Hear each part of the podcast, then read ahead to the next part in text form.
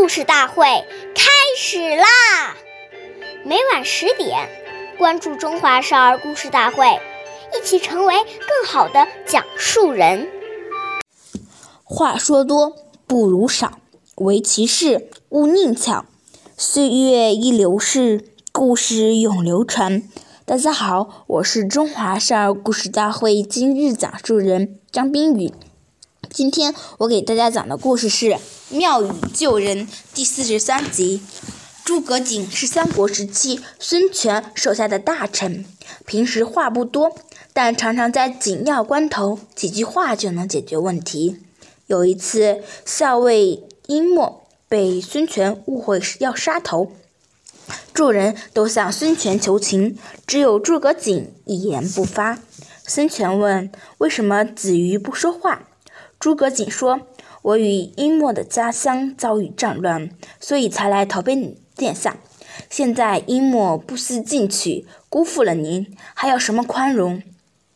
短短几句话，孙权就感到殷默不远千里来投奔自己，即使有过错也应该原谅，就赦免了殷默。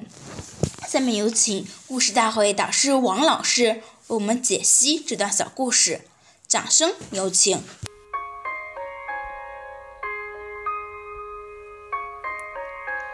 所谓言多必失，如果你滔滔不绝，很多话还没有思考清楚就说出去了，结果就收不回来了。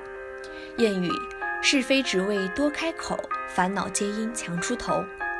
人与人接触会有是非产生，就是因为话多，所以处事要少言慎行。在讲话之前，我们首先要想一想，讲这句话自己能不能够做到，能不能对这个话负责。如果我们说的话能够做到，能够负起责任，这才能够说。如果说了话之后不能负责任，我们在他人心目中的信用就会慢慢的减少。